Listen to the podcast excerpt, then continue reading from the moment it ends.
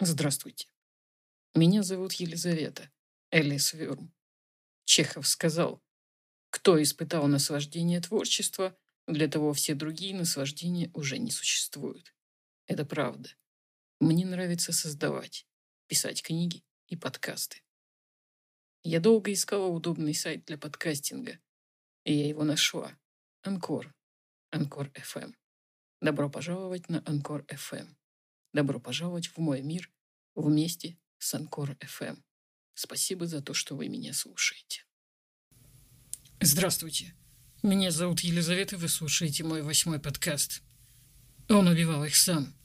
В одном из интервью Дарио Арджента признавался. «Я люблю женщин. Особенно красивых. Если у них красивое лицо и фигура, я предпочитаю, чтобы убивали именно их, а не уродливого парня или девушку. Руки убийцы, снятые крупным планом, почти всегда принадлежали ему.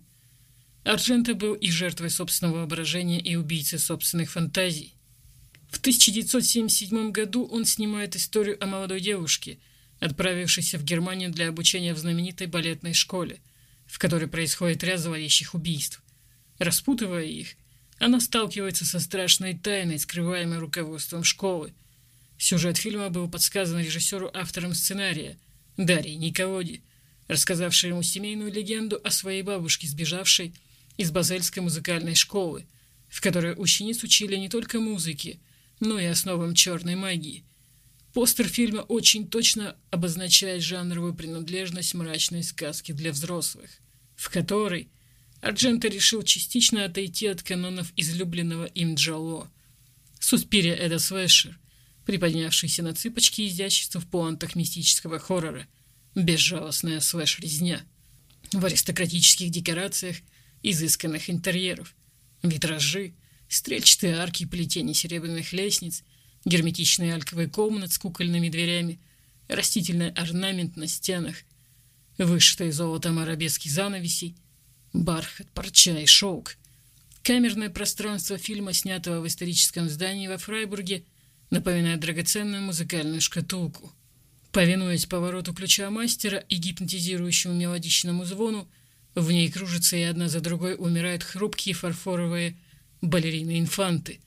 Балом правит алый на правах вывернутой наизнанку кардинальской мантии оттенка крови зверя. Импровизированная спальня из белоснежных простыней, в которой засыпают юные танцовщицы, приобретает окрас красной комнаты Линча. В царственный пурпур видеоряда время от времени вклиниваются витражные осколки льдистого кобальта и золотистого янтаря. Сукровичный поток, льющийся из перерезанных артерий, сменяется сыплющимся на головы дождем из червей, но контраст только сильнее подчеркивает экранный террор алого. В какой-то момент просмотра возникает дежавю.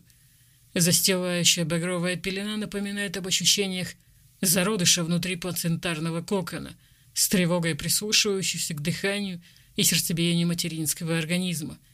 Делая рокировку и подменяя материнское на мачехина, Арджента помещает героинь своего фильма внутрь утробы матери вздохов, провоцируя выплеск с экрана неуправляемого панического ужаса. Цвет в начале фильма, появившийся как пунцовый румянец на щеках невинности юных учениц, финалу переродится в полыхающее адское зарево, старинный ритуал очищения крови огнем, словно сошедший со страниц параноидального «Малиус модификарума». Сюрреалистичная фантасмагория Арджента похожа на удава, атакуя броском экспрессии первых же кадров бушующего ливня и щелкнувшего капкана двери аэропорта – Суспирия мгновенно заглатывает волю к сопротивлению. Властно овладевая вниманием, она позволяет чувствовать при просмотре только одно – разливающееся внутри вас наслаждение. Привлекательность эстетики зла опьяняет своей инфернальной роскошью. Чувственная атмосфера страха сжимает горло, интимнее рук убийцы в черных кожаных перчатках. Лезвие раз за разом погружается в тела жертв, в какой-то момент начинает вызывать безумные ассоциативные фантазмы, а бешеный ритм саундтрека приоткрывает заслонку рвущемуся на свободу дионисийскому началу. То, что отравлен и отравлен извращенной красотой фильма раз и навсегда, зритель осознает уже слишком поздно. Вошедшему в больной мир воображения Арджента и познавшему размытость границы между тьмой и светом уже не суждено вернуться прежним. Суспирия не случайно была принята с восторгом японскими поклонниками. Картина Арджента больше всего напоминает японские фильмы ужасов «Кайданы», в основу которых положен факт нарушения границы между мирами живых и мертвых, колебания устойчивой системы, которая определяет бытие, виновники которого непременно должны быть наказаны. Суспирия близка к Айданам еще и своей кинолингвистикой. Яркая галлюциногенная цветопись кадра построена на виртуозной игре насыщенных оттенков, крупные планы глаз героев, симфония колотящегося сердца, озвученная этническими ритуальными барабанами музыкального ряда. Уникальная работа с освещением, когда свет гаснет постепенно. Это старинная традиция гаснущих поочередно свечей. По мере все большего затемнения комнат, переходя ко все более страшным сценам нагнетение атмосферы ужаса, строящейся на замедленном и плавном движении камеры, словно парящие в воздухе и передвигающиеся от сдавленно ужасом дыхания персонажей и, конечно же, зритель, превращенный мастерством оператора в призрака, подсматривающего за происходящим. Поклонников и подражателей Суспирии было и будет немало. Одной из удачных стилизаций можно считать снятую в 2007 году бельгийскими режиссерами Элен Коте и Брюно Фарзани амажную кинофантазию «Амер» «Горечь», в которой была отдана дань восхищения эстетическим совершенством творчества Висконти насилия.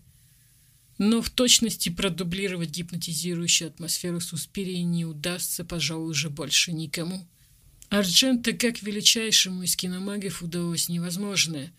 Выйдя за пределы созданной им кинореальности, он проник и остался навсегда – в недосягаемой для многих мастеров экрана области, волшебном и пугающем мире зрительского воображения.